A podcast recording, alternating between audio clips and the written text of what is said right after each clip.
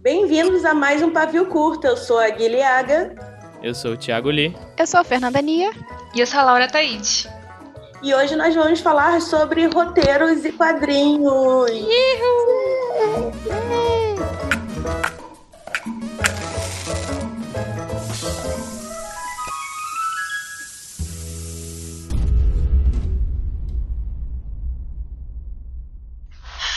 Tem título, gente. Pra variar, não tem tema, não tem título. Vale muito, muito.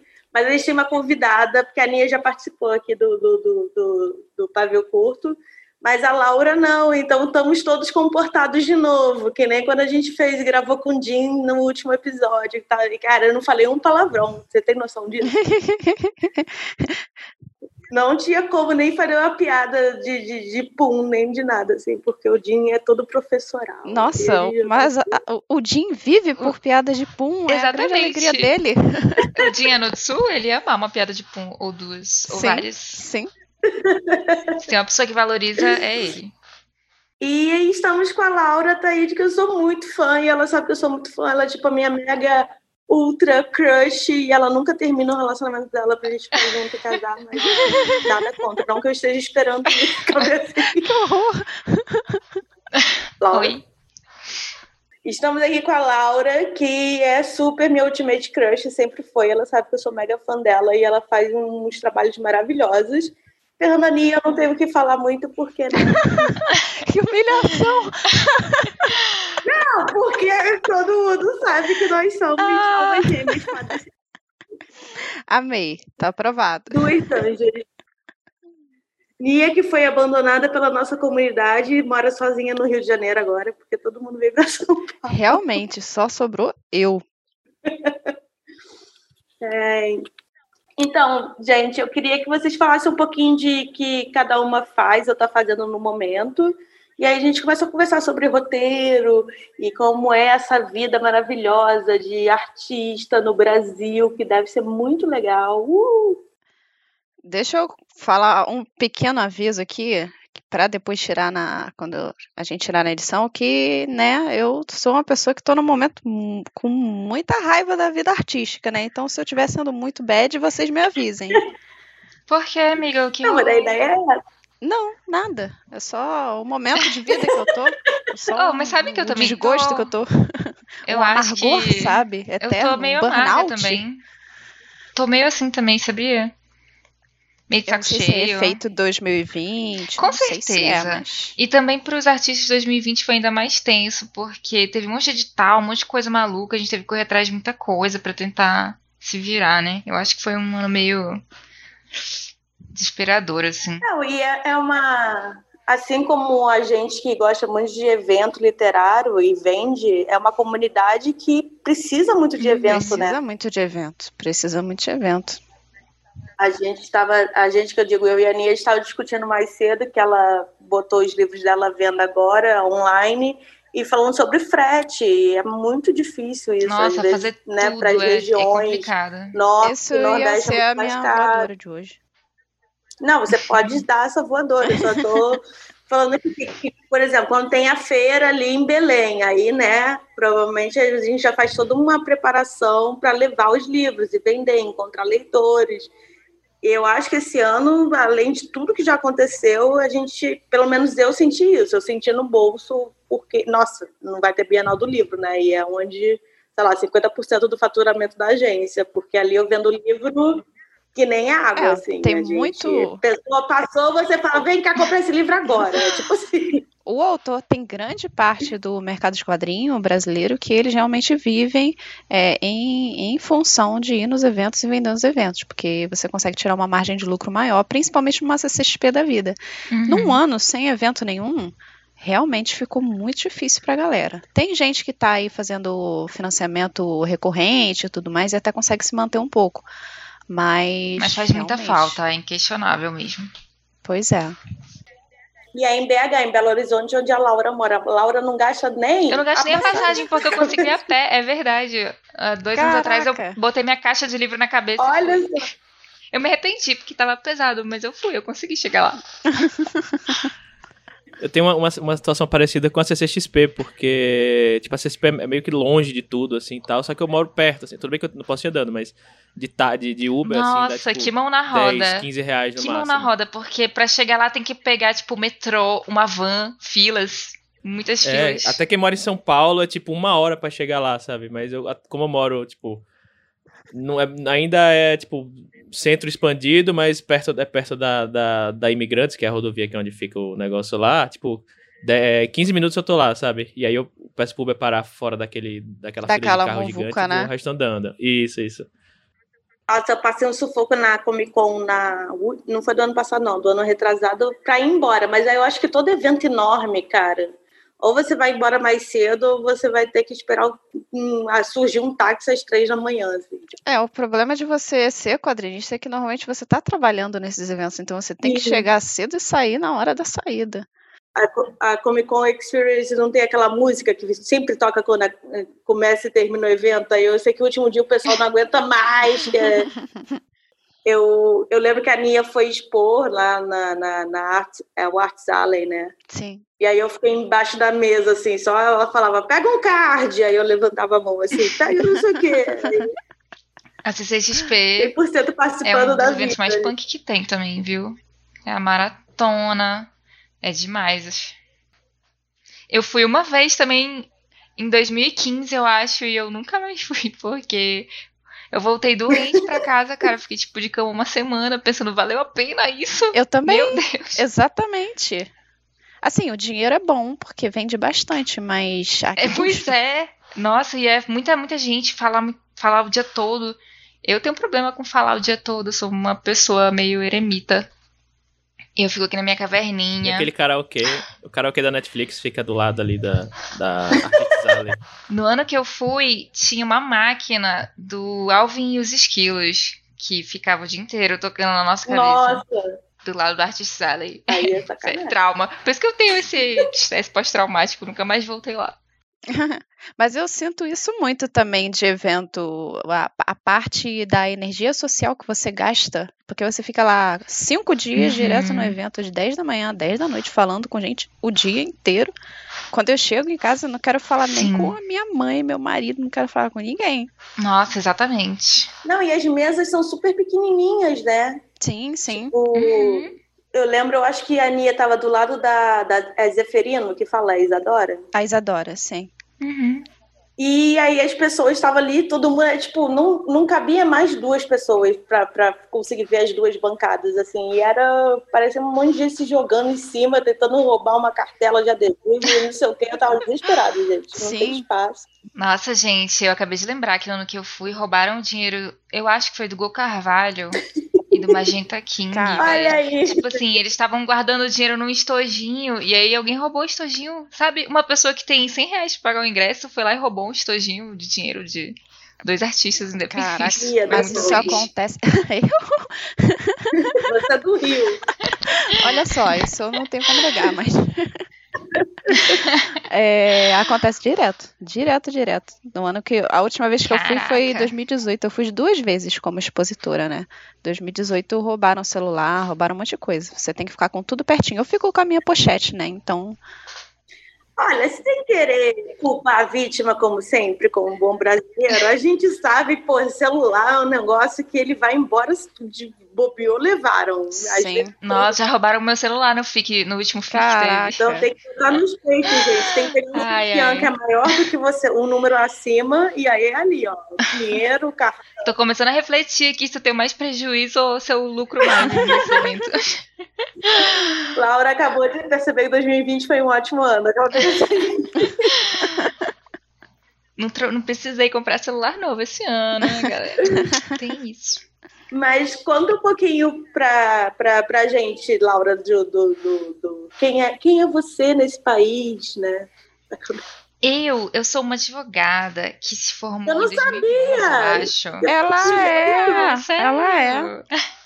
E a Nia agora tá se formando em direito, por quê? Exatamente. Por que não? Laura é minha mentora.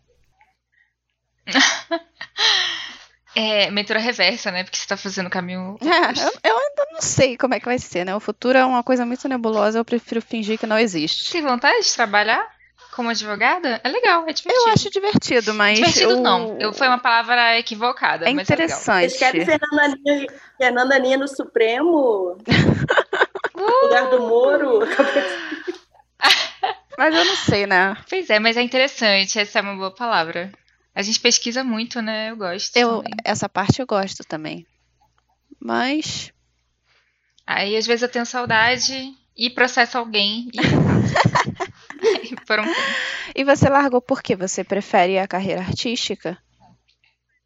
Foi, foi bem isso. Eu tava lá, tava fazendo pós-graduação e trabalhando como advogada. E nessa época eu morava em São Paulo também. é, em torno de 2013.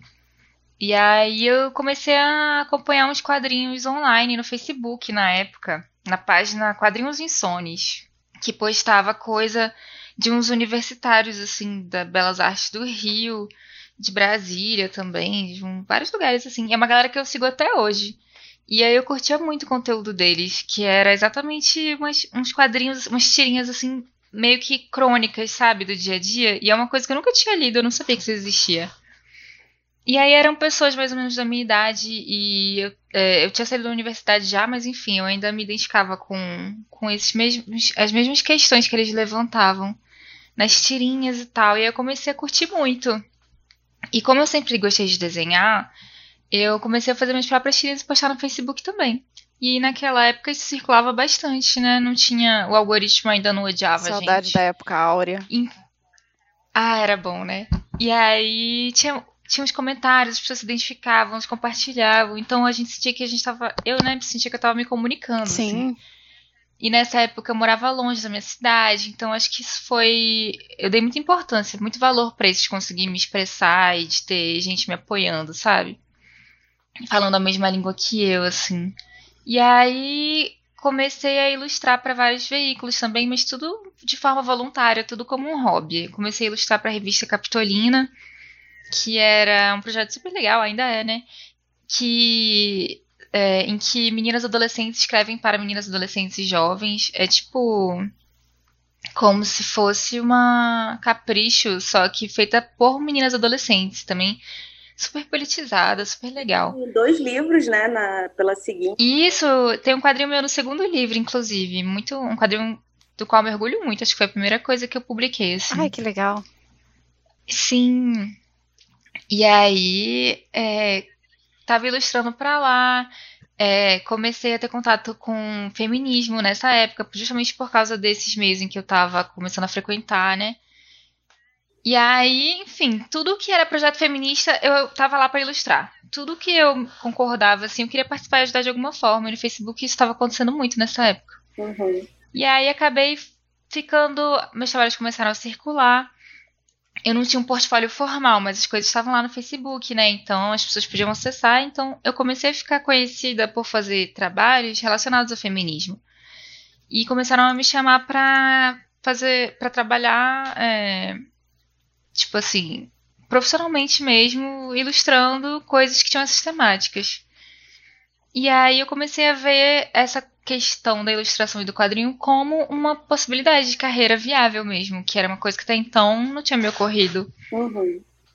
E aí, como eu gostava muito, comecei a pensar, hum, talvez, né, fosse legal viver disso e me dedicar a isso de verdade, estudar e tudo mais. E na época eu namorava um cara que queria fazer mestrado aqui em Belo Horizonte. E aí eu pensei que essa era uma ótima oportunidade de largar tudo, saca? Tipo um estímulo. Pra... Porque eu não sei se eu teria tido coragem de sair do escritório e, e recomeçar tudo se não precisasse, entendeu? Aí a gente veio para BH e desde então comecei a estudar ilustração, a me dedicar a isso, a fazer exclusivamente isso. Eu fiz um curso de dois anos de design gráfico, justamente pensando na questão da autopublicação, em como fazer o meu material circular mais e tudo. E acabei me apaixonando por design também. Hoje em dia eu tenho vontade de trabalhar nessa área. Mas por enquanto eu ganho a vida com ilustração editorial para livro, para revista e tudo mais. E fazendo meus quadrinhos autorais e lançando e vendendo os meus livros. É, Uma bela É artista vendendo suas artes. Que maravilha. Sim. E você, Nia? Eu, né? Eu comecei publicando os quadrinhos do Como é Realmente lá em 2011, na época, linda época áurea do Facebook, onde nós éramos todos jovens e belos. Você publicava alguma coisa, as coisas viralizavam, as pessoas viam. É, as pessoas Era viam. lindo. Nossa, o meu auge assim de fama foi, sei lá, 2013. Tudo que eu postava tava lá para 10 mil pessoas com a maior facilidade do mundo. E Sem pagar nada. sem pagar nada. Aí o Facebook começou é. a, né, agora se você quiser mostrar para as pessoas que te curtem, você vai ter que pagar um pouquinho, pagar um pouquinho. Hoje, graças a Deus, o Facebook tá lá no, cat- no cantinho dele, ninguém usa muito. Tem leitor meu que ainda é, vê lá, né? Eu sempre compartilho as tirinhas lá e a galera vai e curte, eu fico até impressionada.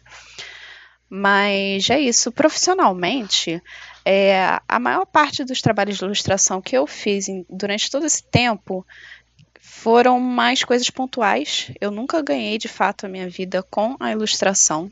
Eu já fiz ilustração editorial em vários momentos, já fiz para vários livros, mas nunca foi uma coisa assim é, a longo prazo.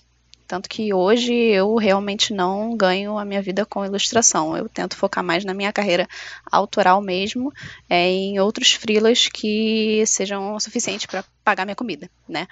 Então, é isso. E você resolveu fazer direito por quê? Eu tô realmente curiosa. Então, eu gosto de estudar, em primeiro lugar. É, Eu não sei, eu não sei. Era, era algo que é algo que eu gostaria de estudar.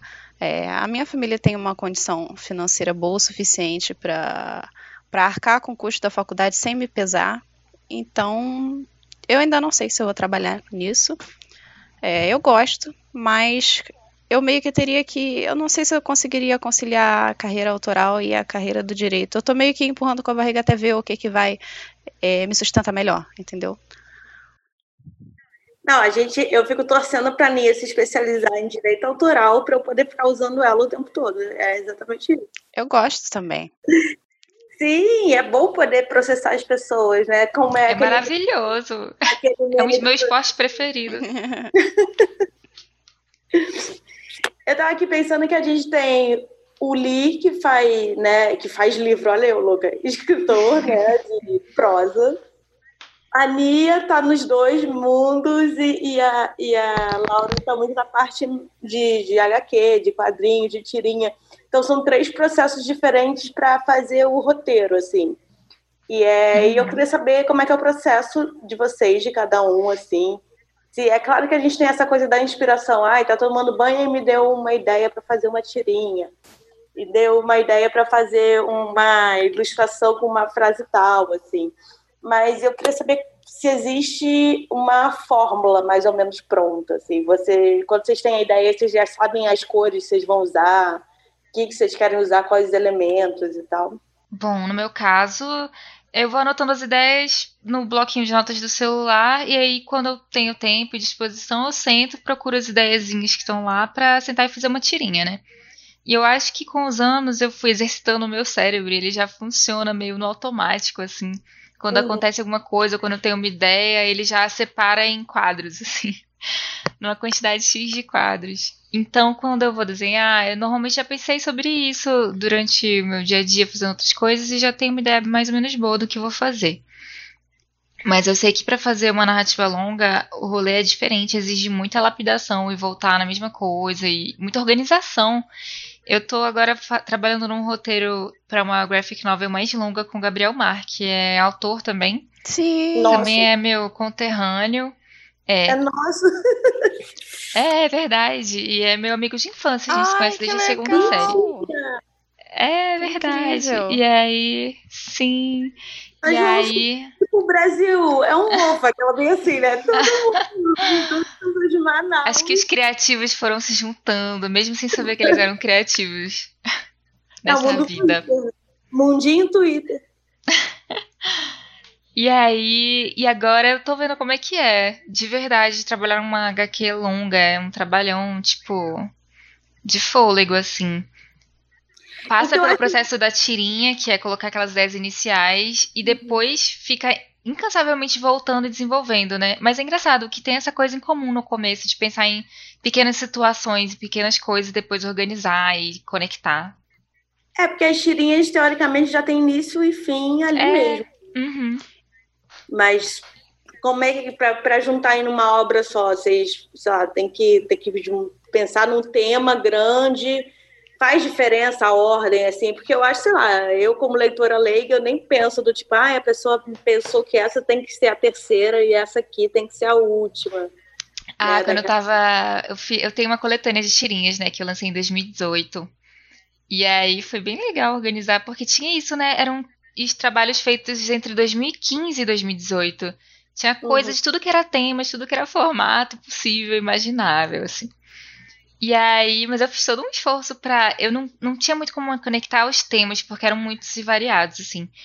Mas eu quis conectar, tipo, as emoções, sabe? Ah, a tirinha mais alegre aqui, aí no meio dá uma caída, umas tirinhas mais melancólicas, e depois anima de novo, tirinha de piada boba, e depois tirinha de relacionamento, assim, amorzinho, sabe? Uhum. Então eu tentei fazer essa. como se fosse um filminho, assim, no livro.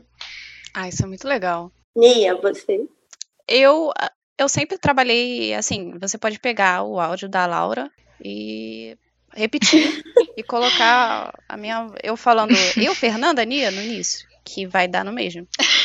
Na parte de quadrinhos, porque na parte de tirinhas, é a mesma coisa, eu anoto as ideias no dia a dia. Eu tenho, no outro dia eu fui olhar um arquivo antigo que eu tinha de umas 90 páginas só com tirinha, porque eu, como eu realmente fez nove anos esse ano, então eu vou lá e, na verdade, eu nunca abro esse arquivo porque eu sempre tenho mais ideias anotadas em outro lugar. Então esse arquivo é tipo um arquivo morto de coisas esquisitas, de, de ideias que eu tinha nove anos atrás e eu não me sinto mais daquela forma. Então uma cápsula é do uma tempo. cápsula do tempo. Inclusive, é, é engraçado quando eu volto no arquivo do Como Realmente, eu vou vendo os anos que passaram, eu vou vendo coisas que eu senti antigamente e eu não sinto mais.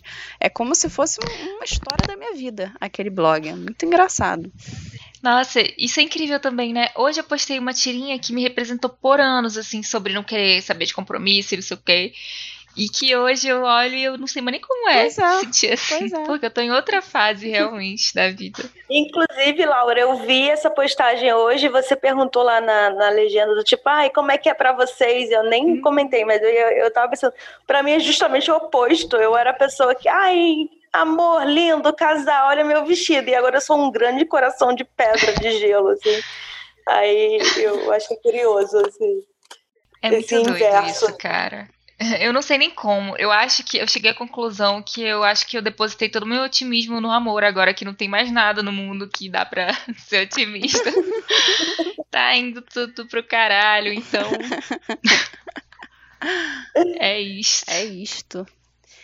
Grande parte do momento que eu tô é porque, não digo nem da parte amarga que eu tô, mas de um momento meio incerto com o meu trabalho de quadrinhos e tudo mais, que eu tô há nove anos fazendo a mesma coisa no Como Realmente, e eu mudei muito em nove anos, eu mudei, assim, não só de crescer, mas toda a forma como eu vejo o mundo, e às vezes eu vejo as tirinhas antigas que são as que faziam sucesso, e eu não acho mais graça daquilo, e eu não consigo fazer coisas da mesma forma hoje. Então eu, fico assim Não, e são constantemente. 10 anos em que Eu fico assim constantemente tentando reencontrar essa parte minha que acha graça dessas coisas. Eu não sei se é só também um efeito 2020, como eu tava falando, porque esse ano, esse ano eu, eu tô sem sentimentos mais, sabe? Tá tudo dando tão errado Não, no mundo que Eu acho também que lá em 2009, em 2008, 2010, sei lá, quando a gente estava começando, a gente tinha acabado, né, da, daquilo de virar adulto, assim, de estar terminando, estar na faculdade terminando. Então a gente já achava que entendia da vida, e agora a gente passou dos 30, né? 30 passando um pouquinho, cara, É, eu acho que os lá, 30 dá um é reset na nossa outra pessoa, cabeça, né? sim, sim. porque são aqueles 10 anos, assim, do 20 aos 30, que você tem que virar adulto de verdade, tudo acontece. Meu Deus, casamento, não casamento, família, briga, dinheiro, demissão. E é super Sabe, doloroso ter que pensar no futuro quando a gente não sabe como vai ser, porque a gente tá vivendo uns tempos muito cabulosos, incertos mesmo. Então eu penso, caralho, e a minha aposentadoria, sabe? Exatamente. Meu Deus. Exatamente. Saca. Eu não começa- tão longe. Começa a doer as costas, as coisas, fica, "Ixi, será que se eu não tiver plano de saúde, o que, é que eu vou fazer? É meu colesterol. Dá medo. Pois é, a gente com 22, meu Deus, Comic Con, tomando Red Bull, assim. Aí a gente agora com 32... É, quando a gente tinha 20, a gente pensava, um dia eu terei 30. Agora com 30, a gente pensa, um dia eu terei 60, brother. E aí? Nossa, eu nunca tinha pensado. Nossa, eu tô pensando todos os dias na minha velhice agora. É só isso que passa pela minha cabeça.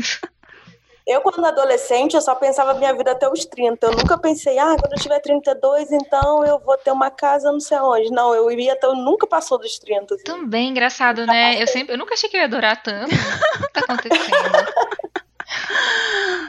Você é aquela pessoa Não que eu daquele... fosse muito aventureira. Da- Não, eu sempre fui tão boazinha. A gente viu um livro aí, ou alguma coisa nesses últimos dias, que é, o título era Se tudo der errado até os 30, você se casa comigo. E tipo, não, não precisa casar aos 30, gente, calma, não acabou a vida aos 30, não.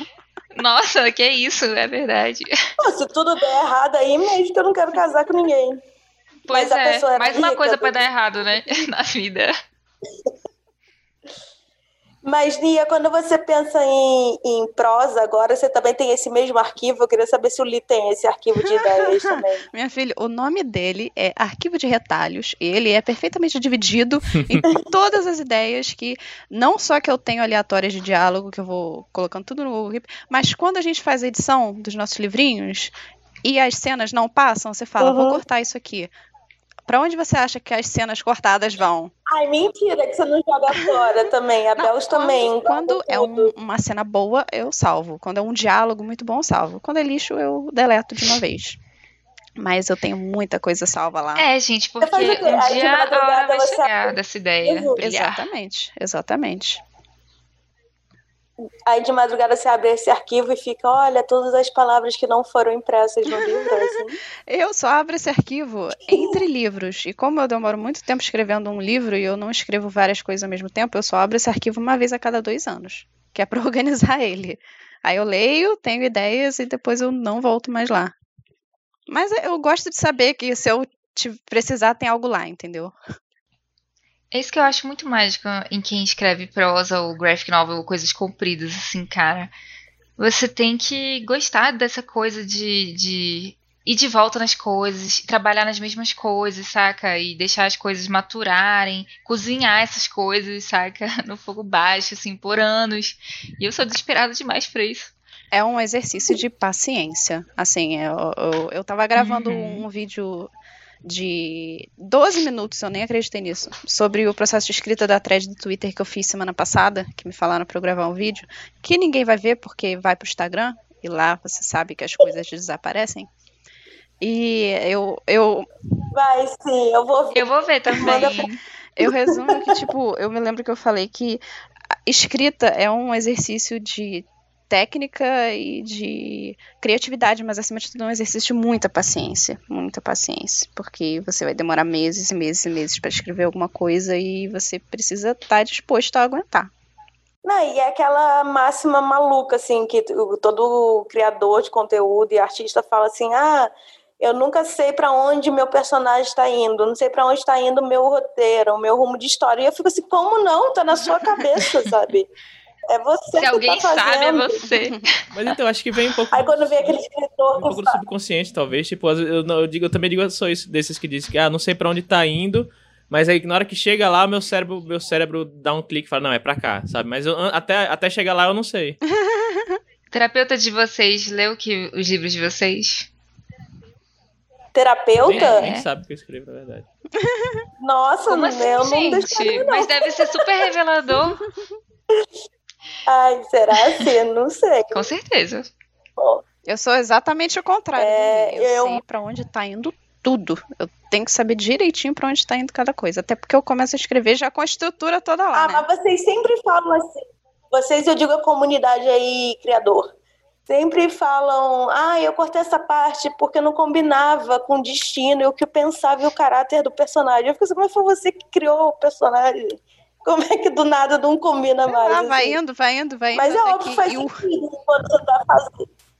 Eu tô aprendendo um pouco disso com o Gabriel também. Eu queria fazer um projeto mais longo porque eu também faço tirinha há um tempão, né? Já tenho o quê? Uns sete anos quase. E as redes sociais não são mais o que elas eram. Ai, nem me fala. Então eu fico pensando um pouco no destino desse meu trabalho, sabe? Tipo, não é mais como se eu estivesse conversando com as pessoas, tendo aquela satisfação de saber que estão lendo, estão comentando. E aí eu comecei a pensar numa forma de trabalhar menos com essa ansiedade de rede social também, mais para mim e deixar uma coisa talvez mais duradoura, sabe? Para trás e fazer uma HQ mais longa e tal. E aí é... Seria meu sonho? Uma HQ mais E aí longa de ele- Laura Taide? Nossa, tudo. E aí ele tá me ensinando muito sobre essa, esse esse processo. Ele é a mesma coisa, ele é do mesmo jeito, assim, que a Gui falou, tipo. É, começa, mas depois o personagem meio que cria vida própria, cara. E eu tô doida pra experimentar isso, porque parece incrível.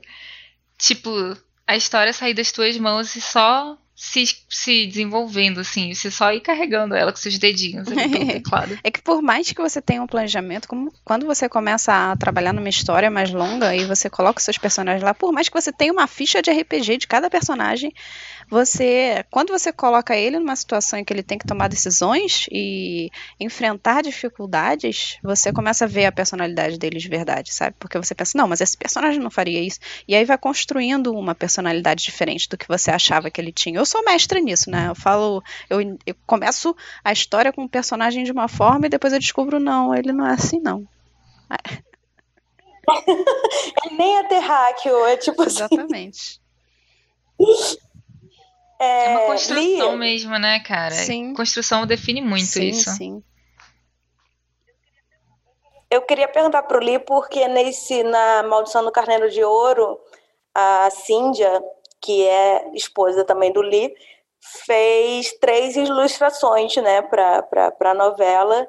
E eu queria saber como é que é. Você não ilustra, não desenha, você escreve, mas como é que é esse processo criativo? Ela que leu e fez o que ela queria? Ou vocês conversaram, ou você pediu uma cena específica? Não, ela. Na verdade, acho que é. Eu, eu, eu tenho meio que uma, uma mini terapia de escrita que eu, eu consigo pensar mais, melhor na história se eu conto pra alguém, né? Então eu tô escrevendo, pensando no próximo capítulo, na próxima cena, e eu vou contando pra ela, né? Que tá mais fácil aqui. Então, aí nisso eu já vou pensando, tipo, aí eu começo a falar, não, mas no próximo capítulo eles vão fazer tal coisa, tal coisa, e aí ela fala, ah, mas no, no começo lá ela não disse que fazia desse jeito, eu falei, ah, realmente tal, e vou meio que, é quase que uma terapia aí de escrita, e nisso ela já vai pegando um pouco da, da, da essência do personagem, né, e aí quando ela fala, ah, deixa eu vou desenhar aqui umas cenas, e aí ela, ela já tinha na cabeça as cenas que ela queria desenhar, tipo, eu falei, não, então segue aí, não vou, não vou nem... Então, eu não sei se essa relação profissional é assim, porque vocês estão casados.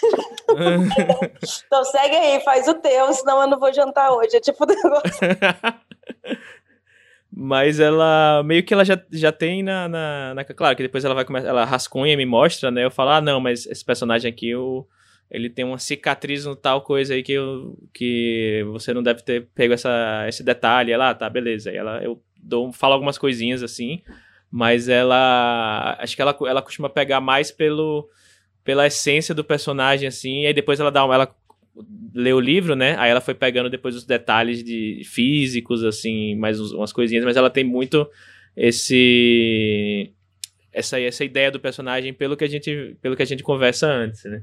Mas eu acho, acho bem eu acho bem legal essa É uma essa ideia troca, né? sua, assim, sempre trabalhar com ela em várias ilustrações que possam representar a sua, sua narrativa? Não, na verdade veio, veio bem natural, né? Desde quando eu começava a, a comecei a escrever, ela falava, ah, vou fazer, a- fazer uma capa de um conto meu, alguma coisa, né? Uhum. Até o do Homem Vazio, a capa é dela, né? Tem um, tem um, um amigo nosso que ele, ele é, é- ele também trabalha há muito tempo aí com design, ilustração e tal, que ela, ela fez aula com ele, e aí ele, ele ajudou, né? Tipo, como, como foi o livro, o Homem Vazio foi através do edital, né? Tinha, tinha um orçamento, tinha uma graninha assim. Aí a gente pagou ele para dar um- uma consultoria gráfica do livro como um todo, né? E aí ela pegou com ele alguma, algumas dicas aí de composição da capa tal. E aí ela, como tá mais perto de. de- de- tá mais próximo aqui, né? É mais fácil de trabalhar assim do que. Não, É, é uma pessoa que, bem ou mal, te entende, tanto te Uhum. entende que casou, né? Então, E, assim, poxa, que tá investida no livro também, isso que eu acho legal. Eu tenho sorte também de, de que o meu companheiro se interessa pelo meu trampo. E ele até vai nos eventos todos, assim, ele adora estar nesse rolê. Não sei como deve Sim, ser. ele é o homem da maquininha. É, eu não sei como deve ser não ter essa parceria, assim. Pra mim é muito importante também. Poder perguntar pra ele, isso aqui faz, tem graça? Isso aqui faz sentido? Uhum. Não, e, é, eu sei que ele, ele é, assim, é, bem, é extremamente crítica, então se ela falar que não gostou, assim, Deleta. posso rasgar e fazer de novo, sabe? Porque ela, é, ela não é desse, desse tipo de, ah, porque, ah, tipo, ah, você dá pra mãe ler, né? A mãe fala, ah, tá ótimo, tá tudo lindo, né? Eu sei que ela vai, vai, vai criticar mesmo. E uma coisa que, que também, eu até trazendo um pouco pro mundo dos quadrinhos, assim, eu nunca, nunca roteirizei um, um, uma HQ nem nada do tipo, mas eu até eu, era uma coisa que eu queria aprender, tal, li algumas coisas sobre roteiro e até escrevi um, um, um roteiro de HQ baseado num, num conto. Eu falei pra Cindy, assim, transforma em HQ aí. Só que até hoje ela tá, tipo, olhando assim, se faz ou não faz. Ou seja, agora chegou pro lado negativo de estar É casada com a ilustradora. Nossa, isso. Isso me, eu, eu tenho uma pergunta de, de pessoa leiga que eu sempre fico pensando, aí vou perguntar para os três, então. Quando vocês vão fazer uma graphic novel, ou, enfim, uma- algo mais extenso, né? É, parece muito, porque são poucas palavras, teoricamente, você vendo. É muito mais ilustração e desenho do que palavras, né? Do que frases. E assim, como é que vocês ficam do tipo, ah, eu tenho que, eu tenho que fazer uma página de uma briga, só que aí só tem, tipo, quatro falas, e vocês têm que representar muito na ilustração os sentimentos, assim, do que se você tivesse um livro, tivesse um capítulo inteiro desenvolvendo e, e mostrando o que cada um, cada personagem está sentindo, assim. É, vocês veem uma dificuldade nisso? É mais fácil para vocês isso? Tem alguma técnica? Ah, tem que usar mais cor para isso, tem que usar mais, sei lá o quê. Olha, eu nunca ilustrei algo mais longo que oito páginas, que foi a HQzinha da Senhorita Garrinhas do, É- do livro do Como É Realmente 2. Mas, assim, pra mim, essa parte da, das cenas, de imaginar os ângulos e tudo mais, seria algo relativamente que eu imagino tranquilo, porque eu não sei, eu cresci a minha vida inteira lendo quadrinho, então é algo que meio que você vai emulando naturalmente. Ah, eu, eu não sei, eu já, quando o negócio tá na minha cabeça, eu já imagino aquela cena naquele ângulo específico, porque eu já vi- li tanto sobre aquilo, já vi tantas vezes acontecendo que não sei. Eu, eu acho que até tento passar isso um pouco quando eu tô escrevendo na prosa, porque eu sempre imagino a descrição numa cena gráfica primeiro, de quadrinhos, antes de Uhum. passar pro livro. Eu já fiz uma HQ, acho que ela tinha umas 30 e poucas páginas, então era um pouquinho mais longa assim. E eu e ela tem um defeito grave que, obviamente, eu não percebi na época, mas hoje eu vejo. Que eu fiz as coisas de uma forma muito mecânica, entendeu? Tipo assim, os quadros e os diálogos serviam só pra impulsionar a narrativa. Então ficou sem emoção, Uhum. ficou sem silêncios e sem sutilezas, assim. Que são exatamente essas coisas que tu falou. Então agora é minha redenção. Eu quero super fazer uma graphic cheia de emoção, silêncios e sombras e tudo mais, e cores e tudo mais. Só que também é um desafio trabalhar com um roteirista. É outra coisa que eu nunca fiz. Então, agora trabalhando com o Gabriel, eu acho importante a gente ser, tá bem próximo, inclusive estar colaborando no roteiro, porque aí eu posso explicar pra ele que também não tem experiência fazendo roteiro de quadrinho, o que, que eu preciso pra fazer essas imagens, os- o, o tempo que eu preciso, os quadros, pra fazer essa coisa que ele quer passar fazer sentido. Então, acho que tá sendo um aprendizado muito massa pra nós dois isso. É porque eu fico pensando que é, é justamente uma ponte ali, é um meio termo entre você fazer uma cena muito descritiva, tá acostumado quem né, escreve em prosa, assim, longo, e ter que fazer algo que também é descritivo, mas ele é mais descritivo em imagens, assim. Você até falou assim, ah, tem, tem que ter pausa, tem que ter silêncios, e realmente tem toda essa hora que você... É, é a imagem e a ilustração que traz os sentimentos para o leitor, né? Na prosa, você, como leitor, acho que. Se bem que o autor também ele consegue dar um ritmo, né? Mas no Uhum. quadrinho eu acho que isso é muito mais complicado, assim. Eu não sei, na verdade, porque eu nunca escrevi prosa, né? Nia, por favor, save Eu me. cresci. De falar Não, besteira. é tipo roteiro de, de teatro, né? De cinema, que é fulano entrou em sala, ponto. Aí, né, vai. Porque você vai fazer isso tudo ao vivo ali com os atores.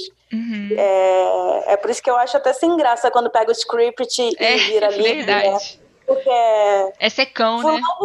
Fulano, fulano virou para não sei quem, segurou um copo. Aí você fica, nossa, que coisa.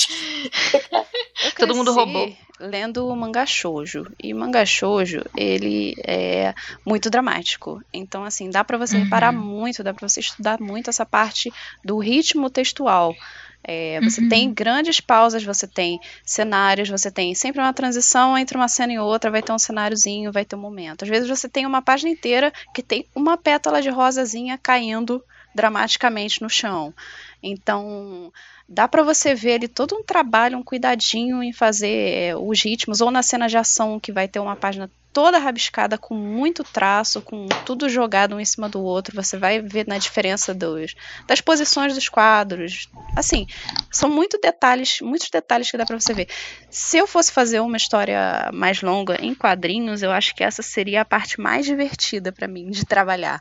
É, a mais difícil seria conseguir fazer caber tudo no, na quantidade de páginas que eu tenho. Isso eu não faço a Verdade. menor ideia como eu faria. eu preciso contar a história de um capítulo em 20 páginas. Como que eu Porque se a pessoa fosse adaptar a Mensageira da Sorte para quadrinho, Nossa ia ter ia ser o one, novo One Piece, né? ia ter 480 volumes. Meu Deus do céu, eu, eu realmente não sei como eu funcionaria com isso. Teria que ter muito storyboard. Mas é sim, é algo que dá para você fazer na prosa também. Quando você está, por exemplo, escrevendo uma cena de ação, você vai ter que ter umas, umas frases mais curtas, você vai ter tudo mais. Os, os verbos vão ser mais cortados, vai ser tudo um pouco mais cortado para você dar aquela, aquele dinamismo né, na, na cena. Se você está numa cena reflexiva, vai ter lá páginas e páginas do personagem pensando, não sei o quê. Você pode ter uma descrição que também vai funcionar como aquele, aquela transição de cena do quadrinho de uma cena para outra. Mas, claro, são linguagens diferentes, a, tanto a, a linguagem prosa quanto, quanto a linguagem quadrinho, que é tanto visual quanto de texto, né? E cada uma tem as formas melhores de você trabalhar, mas eu acho interessante isso, que as duas têm essa forma de você trabalhar o ritmo. Uhum, mulher, tô aplaudindo aqui, porque você falou várias coisas agora que eu nunca reparei sobre a prosa e fazem todo sentido. Pois é, E né? eu queria dizer também que Mensageira da Sorte foi o primeiro Young Adult que eu li na vida e que foi Gente. o Buraco do Coelho para mim. Ai, que honra! Ai, que eu te levei pras drogas Foi! ah, é, sei lá, tipo assim... Eu achava que era coisa pra gente jovem, né? E eu já tô aqui uma senhora, mas mas... Mas essa, Laura, é uma discussão que a gente tem o tempo todo, Sim. principalmente no Brasil. Ai, eu me sinto tão boba de falar Brasil... isso hoje, gente. Me desculpem, mas era assim que eu pensava, Não, eu estava é errada. No Brasil, com leitor de 11 anos a 29 anos, tudo como tudo juvenil, misturado, né? entendeu? né? É verdade. Então a gente fica muito no mercado mesmo, a gente vive discutindo o que, que é juvenil, o que, que é jovem adulto que, que é adulto, aí a gente tem até uma briga de que a Bel fala, não, depois de 20 anos você é adulto, e na minha cabeça a gente só é adulto depois dos 30, né?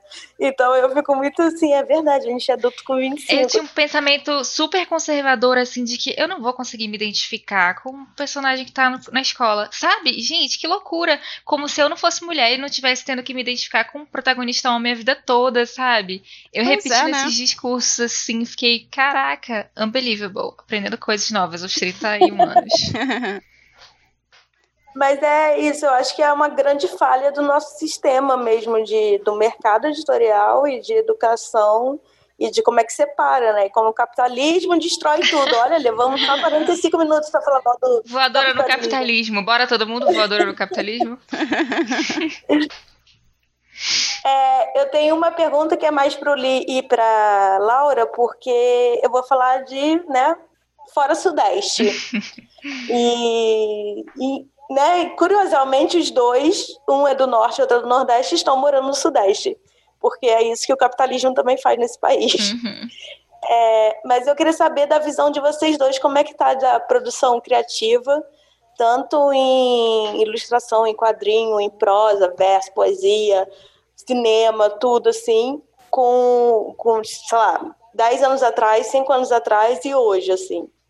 Como é que tá a comunidade, por exemplo? Cara, quando eu saí de Manaus, eu não conhecia ninguém que trabalhasse com ilustração e quadrinho. Não que não existisse, existia. Inclusive a Irena Freitas é, é da minha cidade e ela é bem conhecida e tudo, mas eu nunca tinha ouvido falar dela. Porque Gente, eu tava. Manaus produz mais, mais ilustrador que Curitiba, Porque eu transitava em outros meios, talvez, não sei, realmente se eu tivesse talvez cursado design gráfico na faculdade eu conhecesse, não sei. Mas eu não sabia de ninguém que fazia isso. E aí eu acho que hoje tem tanta gente, cara, tanta gente, é incrível.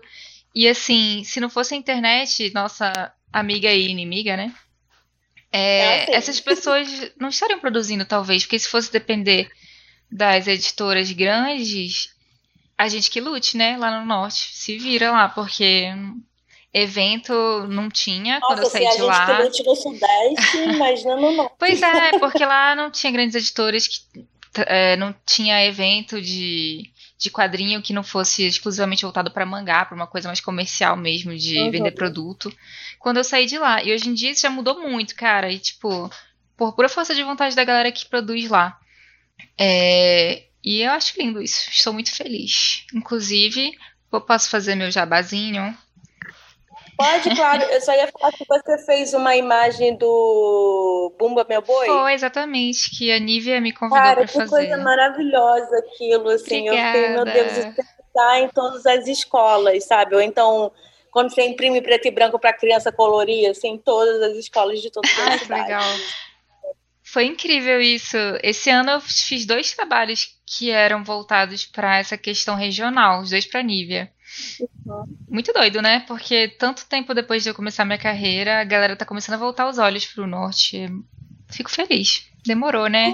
Sim, nossa, tipo, é. Norte Nordeste é quase o país inteiro, pois sei é, lá, tá? Cara. 60% Assim. Imagina quanto então... artista, eu não preciso nem imaginar, porque eu conheço vários que desistiram no meio do rolê, foram trabalhar em outras coisas porque é difícil, tem que uhum. dar murro em ponta de faca para você ser conhecido, para alguém que não é desse meio, como eu que estudei outra coisa na faculdade, não conhecia ninguém do meio editorial e tudo mais, eu dependi muito da, das redes sociais. Que hoje em dia e fodem, mas enfim, é, um dia elas já foram boas para mim. Muito mais difíceis de trabalhar.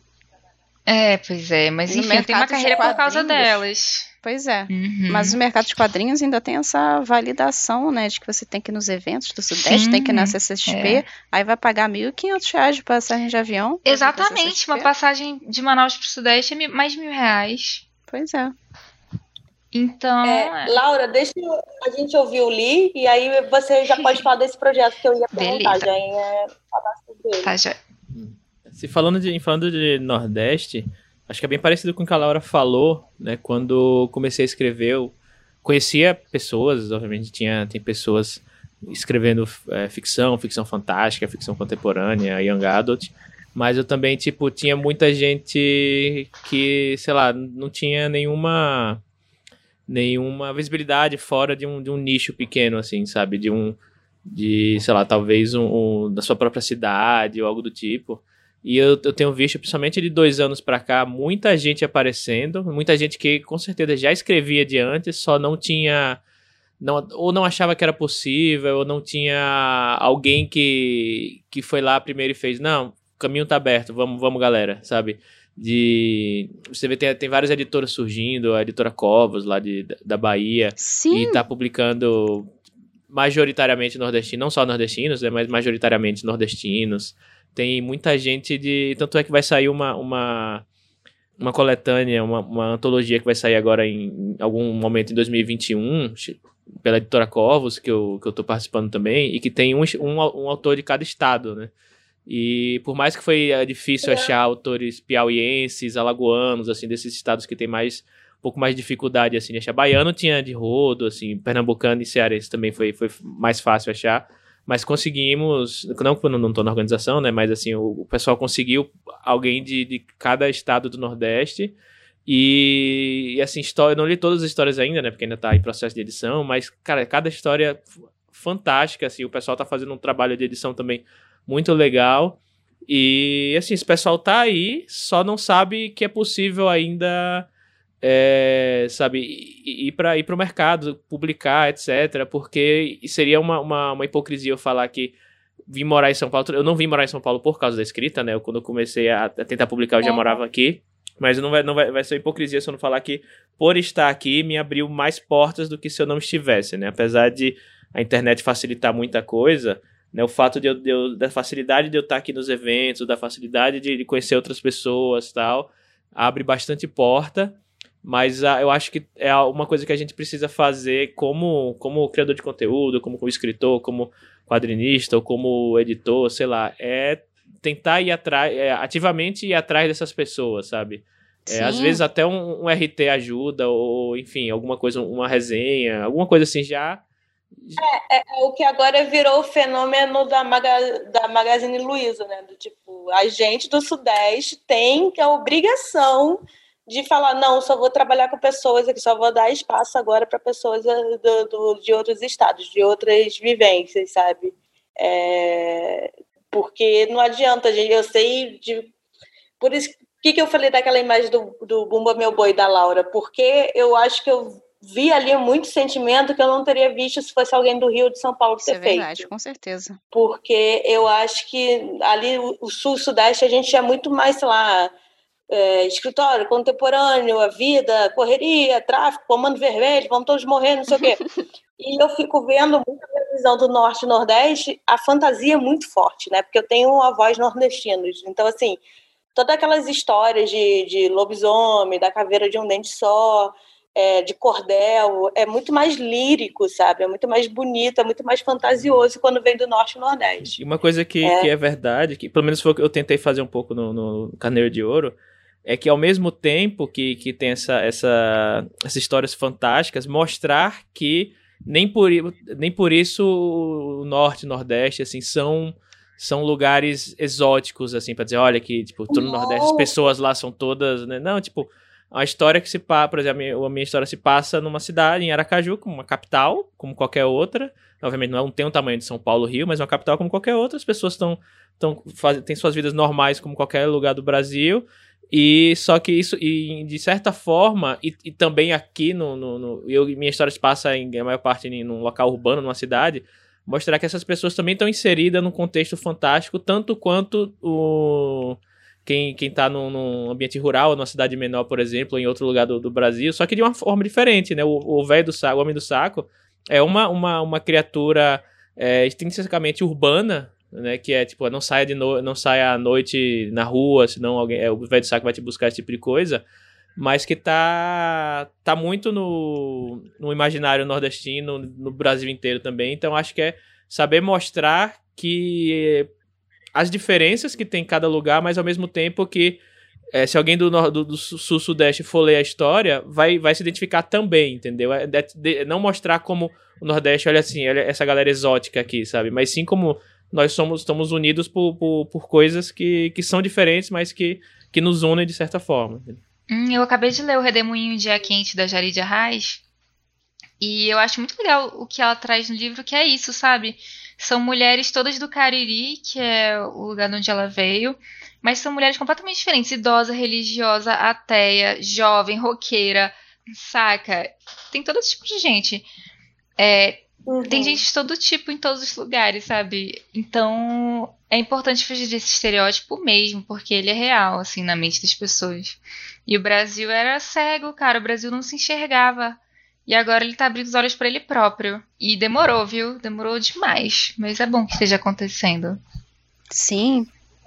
Pois é, e a gente é um grande é, público consumidor mas a gente não, nós próprios não aproveitamos isso, sabe? Assim, a gente fica comprando coisas de fora, inclusive nós somos 200 milhões de brasileiros, a gente tem que produzir internamente. Impressionante como tem muita gente que acha que o ah, vem do Nordeste, ah, e a seca. Ah, vem do Norte, ah, e a floresta, sabe? Pois é, eu ia falar isso, o pessoal sacaneia gringo, mas todo mundo, quem nunca foi ali no Norte, fica achando que, ah, Gente, Manaus, eu fui para Manaus já, né? E Manaus é cidade, cidade super normal, concretão, assim. É, podia inclusive ter mais árvore, né? Porque não tem nenhuma. É, eu vi ali a parte Amazonas Globo Repórter, porque eu fui pro interior, eu peguei duas horas de barco. foi, foi maior rolê. Mas aí sim, eu, pô, eu entrei em contato tudo com a natureza, eu queria ver onça. Aí o guia falou: se você ver onça, vai ser a última coisa que você vai ver na sua vida. Aí eu fiquei, ah, vale a pena. É, pois é. Com aquela menina branca, né? Nossa, onça mata. tipo... Mas também, a floresta também faz parte do dia a dia de verdade. Tipo assim, é, uhum. A pessoa que é do, de Manaus, ela vive numa cidade que nem São Paulo, mas é outra cabeça, são outras, outro vocabulário, Sim. outras conversas, Não, tipo assim. Uma amiga que se formou comigo na escola, é uma grande amiga minha, tá morando a uma hora de Manaus, uma onça comeu o cachorro dela. E isso é o dia a dia. Jesus, gente, A onça comeu o dog dela. O moço caraca. falou certo. E o negócio é que isso não é uma viagem surreal e sobrenatural. Isso é a vida da pessoa do mesmo país que o sudestino, só que essa pessoa tá no norte, sabe? Bom, eu fui criada num bairro que o jacaré comeu um poodle, então eu tô bem. eu fui criada numa parte do Rio de Janeiro que é bem mato, assim, né? Capivaras. Um jacaré saiu do bueiro da- do, do condomínio do meu pai uma vez também, na chuva. Ah, Olha, assim, Unidas por experiências com jacaré, tá vendo? Norte, sudeste. Eu não tenho nenhuma história de animais comendo Selvagens. outros animais, não. É, Laura, conta pra gente desse projeto que você tá fazendo agora e ele é maravilhoso. Pois é, a gente tá aqui, né, é, quarentenado há vários meses e tudo mais. Então estava eu lá no Twitter e falei, poxa, queria é, que tivesse uma caixinha de assinatura só com artistas do Norte, Nordeste e Centro-Oeste. Justamente porque eu comecei a ter mais contato também com essas produções. Eu tava muito é, maravilhada com isso, né? E isso foi a internet que me proporcionou, porque, novamente, os eventos que eu frequentei todos esses anos não privilegiam esse tipo de, de autor que tá Uhum. longe. O FIC até tenta, né? Porque o FIC tem uma proposta de pagar passagem, pagar hospedagem de artistas até internacionais e tal. Mas só um, um, um eventinho não faz verão, né? E aí postei isso no Twitter.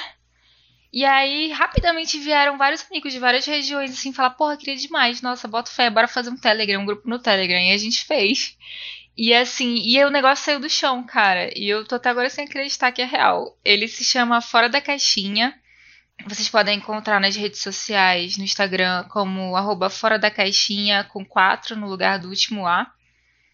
E basicamente a gente escolheu autores, seis autores é, de Norte, Nordeste Centro-Oeste, para fazer um livro é, e três zines de quadrinhos, uma cartela de adesivos e um postal que a gente vai mandar para todo mundo no final da campanha de financiamento coletivo na forma de uma caixinha. A ideia é que isso vire uma coleção, né, no futuro. Só que a gente decidiu fazer é, como vender individualmente, porque dá muito trabalho, são muitos meses de produção. E acho que assim Uhum. fica mais fácil pra gente se organizar também, né? É, E é, é o primeiro teste também, né? Às vezes agora fazendo, vocês conseguem achar um, um planejamento bom para fazer vários depois. Isso, e também não teria como fazer uma coisa mensal, por exemplo, porque a gente não é a tag, né? A gente somos alguns voluntários, assim, trabalhando duro, mas num ritmo possível, já que a gente também tem que fazer as Eu outras atividades da nossa grana. aqui, que a tag é do sul, só pra falar isso. Ok. Mas assim, a gente não teria Ou condição seja- de fazer todo mês, né? Então a gente vai fazendo É, assim aos E tem pai pouquinhos. rico, entendi. É. E foi incrível. Foi mais uma das coisas que a internet propiciou. A internet propiciou tanta coisa ruim, mas também tantas belas coisas na minha vida. Eu tenho sentimentos Pois conflitantes. é. Eu daria uma voadora nela e também o outro segmento aqui do programa, que eu esqueci o nome. Não, o problema da internet é que nem Jesus, é o fandom. É, É, quem usa. Pois é. Exatamente. A internet na minha bolha é muito linda. Eu amo minha bolha. Ai, eu também. Eu amo muito. Então tá, gente. Vamos aproveitar agora então pra gente ir pro nosso quadro da voadora literal.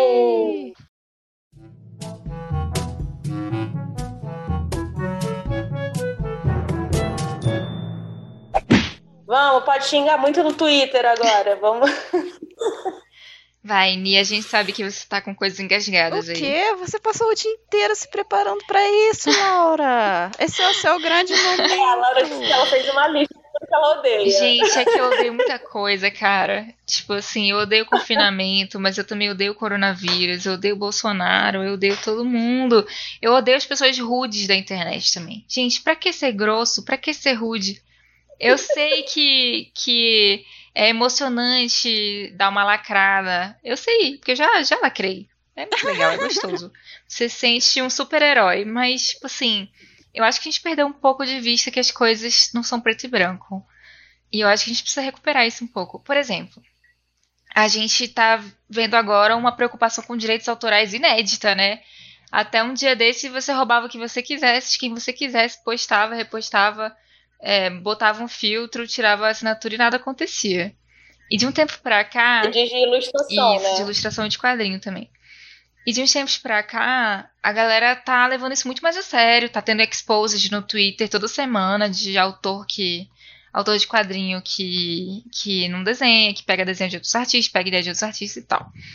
Mas ao mesmo tempo em que isso é bom, também tem gente fazendo acusações muito despropositadas, Sim, sim. sabe?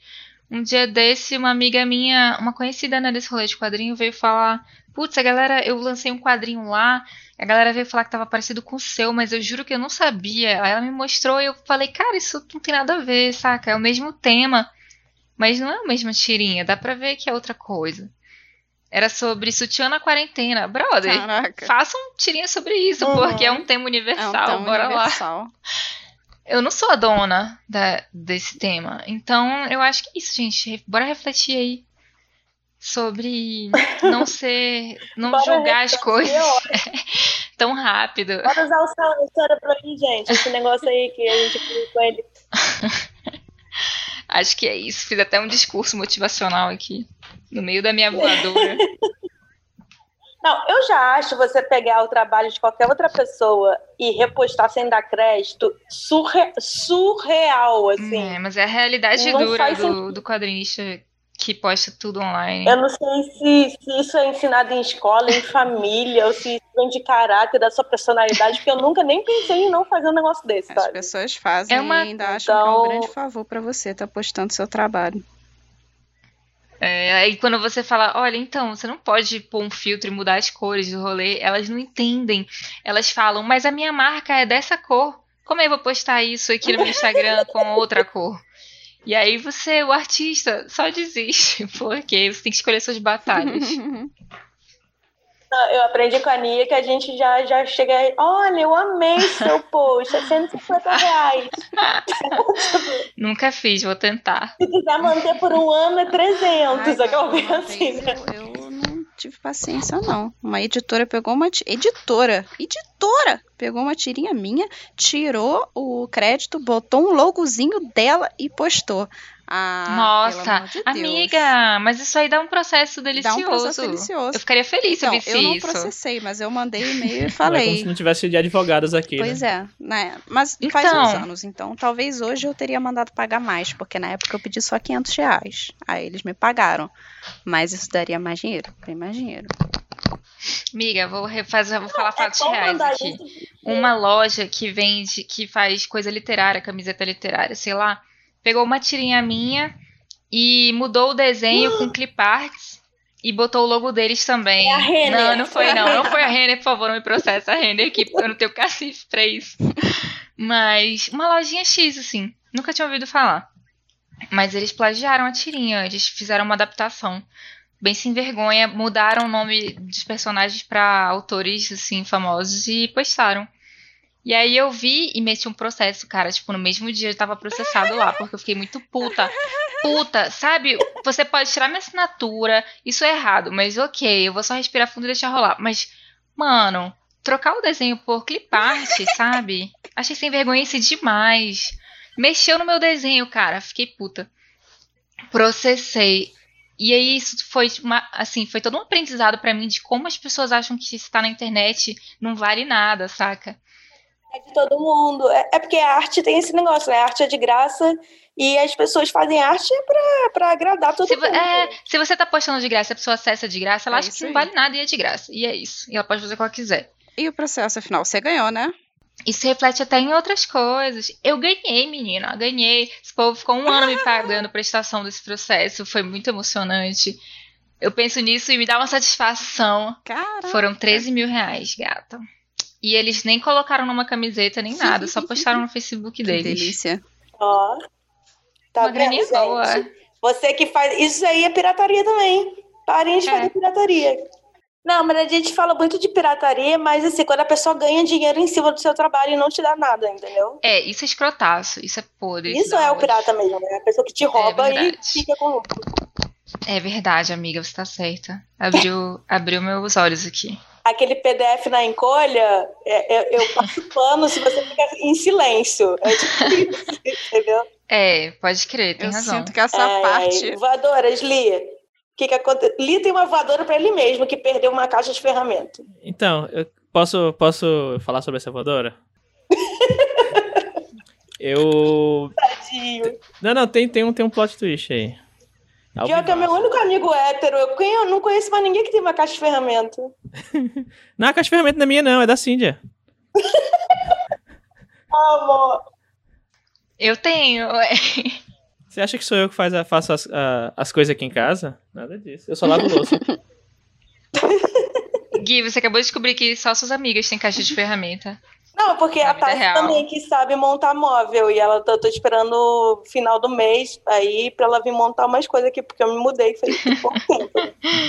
Então é Mas assim. o plot twist desse, dessa voadora pra mim mesmo, que é, teoricamente esqueci uma, uma caixa de ferramenta na calçada e, e- e perdi, e tinha ferramenta, muita ferramenta ali dentro que valia muito dinheiro. A própria caixa você vai comprar não é menos de 100 reais. Mas É. o- a, a boa notícia é que não perdi. Descobri isso faz que alguns bom. minutos. Enquanto a gente, Que enquanto maravilha! Eu já ia falar, volta lá, porque as pessoas não têm consciência de que isso é tão caro assim. Deve estar no mesmo lugar na calçada. Não, mas até foi hoje. na, na semana passada, então. Que ele só Mas- percebeu hoje, porque ele é um E bom aí? Mas onde que tava? Então, tá na. Foi, foi ajudar um amigo com a mudança, tá na casa dele. Acabei de mandar mensagem. Ai, que Fiquei mandando mensagem enquanto ele tava gravando, aí ele respondeu. Ah, tá aqui então em a minha casa. voadora é pro Lee, que atrasou a gravação de hoje com esse drama, e o drama nem existe, sabe? Ah, Ai, Gente. sou muito feliz por você. Perder 500 reais é muito triste. É mu- Eu nem sei como é, porque eu nunca aconteceu. É assim, Eu já tava muito- pensando Deve que ser ter que ir na Leroy Merlin amanhã comprar tudo de novo. Mas não vai ser o caso. gente, a minha voadora é pro Pânico na Jovem Pan. Eu não sabia que existia ainda. Meu Deus. E hoje eu voltei do veterinário, peguei o Uber, foi meio-dia e pouco, tava passando essa bosta. E em menos de dois minutos tiveram duas piadas de direita, machista, e eu fiquei assim. Ah, mas Tá eles são conhecidos por Cara, eu isso. nunca né? gostei da Jovem São Pan. conhecidos por fazer isso. É. Eu nunca gostei e eu achava que era porque talvez eu fosse careta. E hoje em dia eu entendo. Eu não gostava porque já era uma merda, sempre foi uma merda.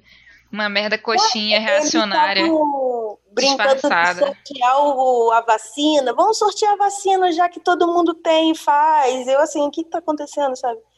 E aí chamando a Folha de São Paulo de falha. Na falha em São Paulo, eu assim, ah. Então, uma voadora com esse motorista também, que além de me obrigar a escutar isso, ele passou muito rápido no quebra-mola. O meu gato doente dentro da caixa quase foi embora. Um bichinho. Tofuzinho. Tá, e tá, tá muito carente. Eu não sabia que gato doente ficava carente demais. O seu Eu gato, tenho- ele é um gato inédito, sabe, né? Nossa, eu tenho que dormir, eu dormi com ele enrolado que nem um bebê no colo. Só dormi assim essa noite. Ele é literalmente um bebê. A tua veterinária não mandou ele colocar o colar elisabetano, não? Não, é conjuntivite, é o olho que tá inflamado. Ele não fica cutucando, não? Ah, ele coça, ele lambe a pata e passa a pata molhada no olho. Eu acho que ele Eu, tenta. se fosse você, colocava um colune da vergonha nele, que ainda vai facilitar pra pôr o colírio. Meu Deus, esse gato vai me matar se eu fizer. E aí, gente, vamos saber. Semana que vem eu não estiver aqui nesse podcast, eu fui assassinada pelo meu próprio. Posso dar minha Adoro, né? voadora? Uts. Pode, pode. A sua A voadora. Eu não sei Você- pra quem é em especial, mas é pra quem define que o frete tem que ser caríssimo para as cidades que não são no Sudeste. Isso é um absurdo. Eu fui criar a lojinha e tava lá frete grátis, só que eu não li o asterisco, que é frete grátis até 40 reais. E aí eu descobri que eles cobram 60 reais para enviar um livro para uma cidade do interior no Nordeste. 60 reais para enviar um livro. E isso é a minha grande voadora. Mas vai de helicóptero? Pe- Pelos Gatinho, meus cálculos, vai fretado. Vai de jacaré. Eles amarram no lombo de um jacaré e, e mandam ele pra lá. O jacaré vai dentro da Correndo. limusine. Gente, 60 reais é, 60 reais é 60 muito reais. caro. É Muito, um meu Deus. absurdo. E essa é a minha voadora. Correto. Cara, na moral, vou te falar uma coisa que me irrita, frete. Frete me irrita. Eu sou, eu sou essas clientes que, se tiver escrito frete grátis, eu caio fácil. Mesmo que o frete esteja embutido no preço do produto, sabe? O negócio é, é 1.200 reais. Frete grátis. Ai, não tinha mais que ser sua obrigação, frete grátis, negócio de mil reais, entendeu? E tipo, Mas. pra você. Cara, Que. Tiago, eu não sei se você se identifica. Fa- fala, Opa, bem. pode falar. Tiago, não sei se você se identifica com a dor que eu sinto ao ver um frete grátis aí em letras miúdas menos norte-nordeste. Exatamente. Um trauma, né? Acho que é uma das. Se tem que listar, tipo, vantagens de, de, de morar em, em, São Paulo é, é essa. Você pede uma coisa vem no, no, dia seguinte. Mas eu sinto. Nossa, vem no dia seguinte, né? É, é isso eu acho mais assustador. Mas eu sinto Porque eu sou por todos, o, todos os anos que eu, que eu tive que sofrer com, exceto Norte e Nordeste. Mas é, é isso. Hoje eu fiz uma compra veterinária também e era assim, R$ reais frete grátis para Norte e Nordeste acima de 299. Então, assim, tem até um frete grátis, mas você tem que gastar o triplo do dinheiro, entendeu? Eu vi alguma loja no, na, no dia do nordestino, que foi agora nesse. agora em outubro, não lembro qual dia foi. Alguma loja que eu vi no Twitter, alguma coisa que fizeram, tipo, é frete grátis só pro Nordeste, é uma coisa assim, sabe? Eu não lembro agora o que foi, mas eu, eu, lembro que eu ri na hora. Eu falei, ah, é Ah, ano que vem farei. Gostei. Correto. Vou fazer ano que vem. E a única coisa que tem frete igual pro Brasil inteiro é livro, né, gente? São é os isso impressos. que eu ia falar. Agora quero ver. É, privatiza o correio aí pra ver o que, que vai acontecer. Uhum. Ai, pelo amor de Deus. Chega. Chega 2020. Eu não... A gente fica falando acaba 2020, aí 2021 vai ser a mesma coisa, né? Porque o que tem que acabar é a sociedade agora. Ah, mas a gente já vai estar tá cascudo. A gente já vai estar tá com a nossa roupa de pós-apocalipse. Mas isso, isso a gente ganha quando é brasileiro. Nasceu brasileiro, olha, sobrevivente. Então tá, então vamos para nossas indicações do Será que rola? Será que rola? Rola do rola do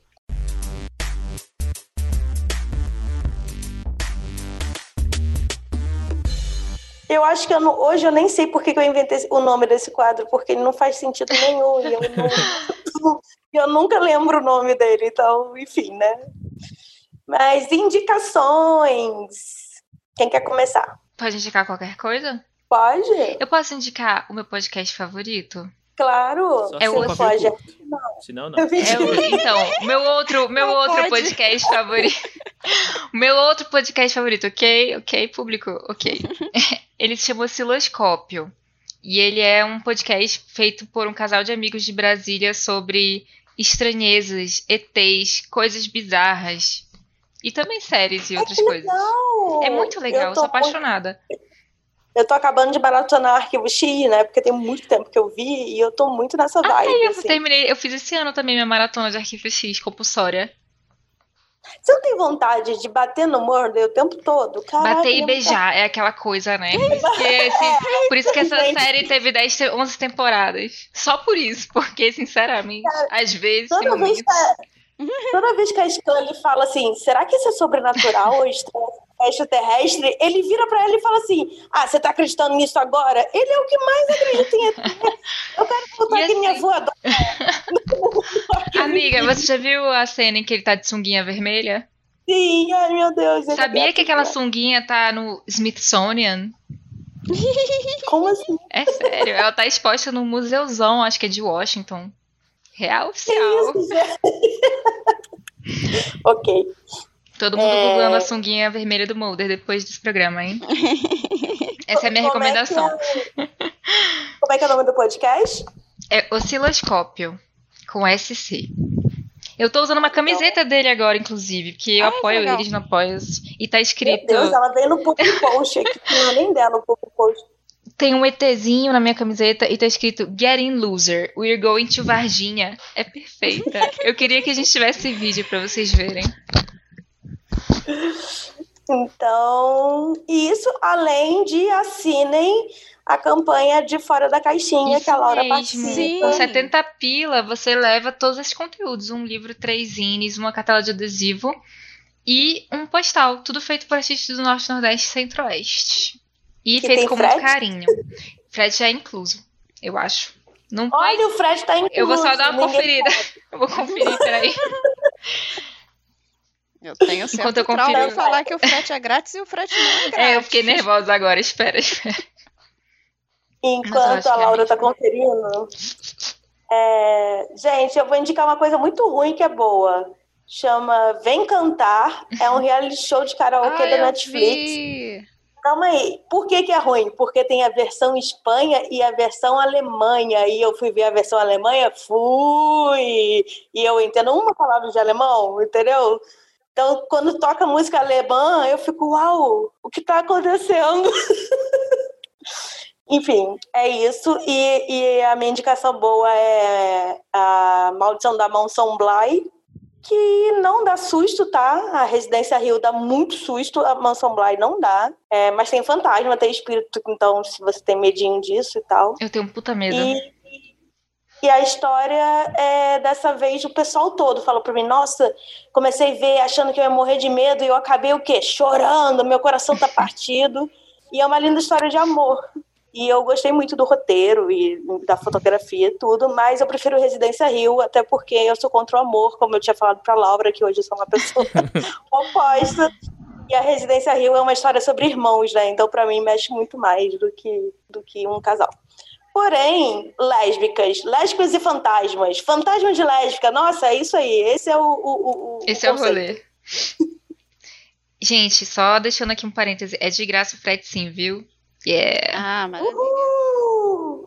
A minha indicação vai ser um anime chamado, e eu abri o Google para ler o nome direitinho.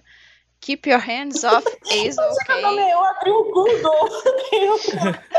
eu abri esse anime o é Google é para falar. Esse anime é excelente. Eu não sei se a Bel já Sim, recomendou é... ele em outros episódios. É capaz dela de ter recomendado, né? Porque ele é excelente. É Qual é o nome? Keep Your Hands Off Ace OK.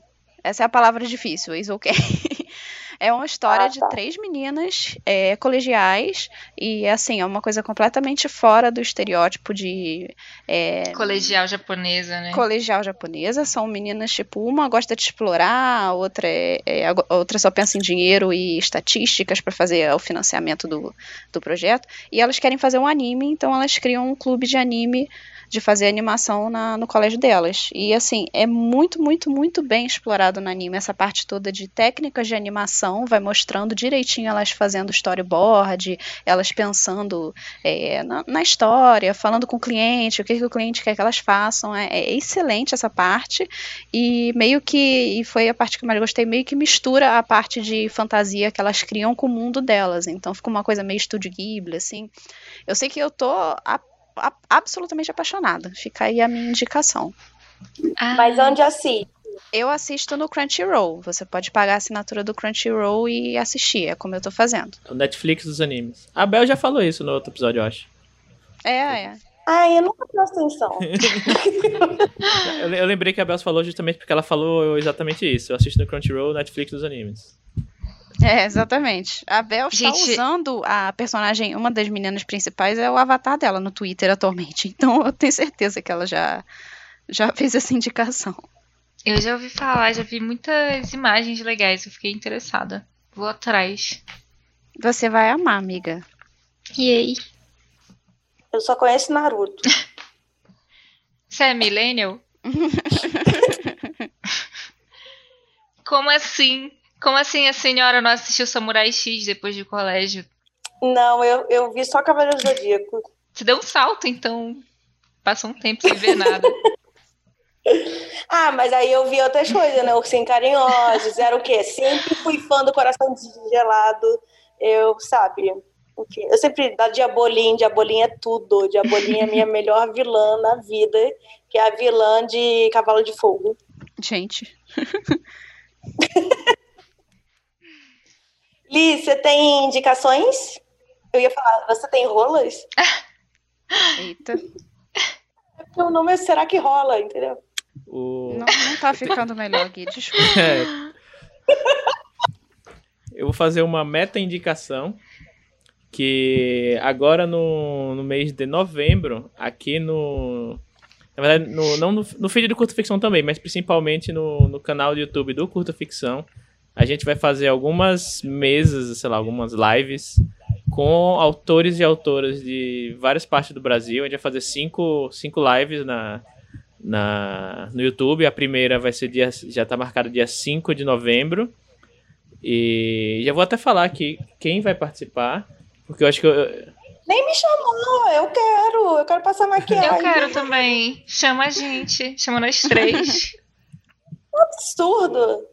Agora no dia 5 vai ser é, a live do Nordeste. Que eu vou, eu vou aproveitar e já falar aqui, que eu acho que eu não, não, não coloquei no, no Twitter ainda do, do Curta Ficção. Mas a primeira vai ser 5 de novembro, às 7 da noite. Vai ter uma live lá. Depois o áudio vai vir pro feed do Curta Ficção, mas é, participem da live que é, a gente vai responder perguntas também. Eu vou mediar a mesa. Vai ser com a, a Gabriela Diniz, vai ser com a Mariana Madelin e com o Márcio Benjamin. O Márcio Benjamin foi que na semana passada agora foi, com, foi ele foi contratado pela Darkside, agora ele é um autor Darkside. Né? Então, Ai, que legal. temos uma, Foi uma no, celebridade. no- na, não foi no, no, naquele. No concurso, não, foi? Não, não, não foi no, no O Machado concurso ainda, não. Foi. deve Acho sair saiu o só o resultado resultado daqui a uns Isso. três anos, né? Pra eles lerem tudo. Não, não, era curtinho o prazo, me É, acho lembro. que até o fim do, de novembro, acho que sai. Mas ele foi anunciado como, como autor Darkside por fora mesmo. Né?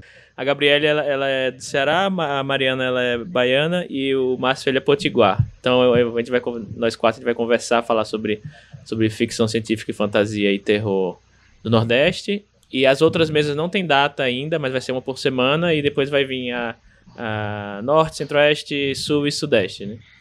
Então depois a gente vai, eu coloco, né? Olha só, eu nasci em Brasília, A, tá? mediador, eu, eu- a mediadora vai, da, da mesa centro-oeste é a Bells. Eu falei, você que escolhe quem você vai chamar. Se ela não te chamar, você reclama com ela. tum, tum, tum. Ah, é muito difícil, sabe? Ter sul, do sudeste, né? Eu não quero, velho. Aquela povo reclamando. Do Sudeste que lute, bebê. O, o resto do Brasil tá lutando há muito tempo. Agora vocês precisam fazer uma, um esforço. Ai, ai. Muito bom. Ai, muito legal, bom dar uma oprimida, se não achar. Muito bom dar uma oprimida pra variar aqui nos sudestinos. é. Eu gosto desses eventos que a gente pode fazer pergunta ou então ficar comentando no, no chat ao Ai, eu vivo. amo tanto ficar lá no chat. Porque se é evento ao vivo, você não pode ficar comentando, né? Porque você vai atrapalhar falando. Mas é legal que a gente pode ficar fofocando. Ai, gente, posso falar fofocando. de uma coisa emocionante que aconteceu em 2020? Que foi o ano maldito, mas teve essa coisa legal que a Companhia das Letras me chamou pra fazer vídeo. Que foi na época do Na Janela, e eu ganhei um monte de livro, e eu tô tão feliz, eu tô tão Ai, que emocionada. maravilha. Eu nem abri a caixa de livro, eu só fico olhando pra ela. Ah, Fiquei muito, muito emocionada, cara, de ser notada pela companhia. eu queria que fosse possível pagamentos em livro. Aí eu chego no mercado ali, vou comprar ovo e leite e eu deixo dois livros de vocês. Na nossa sociedade que a gente vai criar a partir de 2021 vai ser assim que vai funcionar. Tá decidido. A gente dá o livro que a gente já leu e assim todo mundo vai lendo tudo. Sim, super. Quero. 2021, hein, galera? 2021. Bora 2021. dar uma descansada Olha- e olha só. 2021 a gente faz isso. Mas olha só, a gente tá tendo muitas expectativas pro ano novo há muitos anos e não tá dando certo. Então, o meu plano é não ter expectativas esse ano. Cara, sei lá.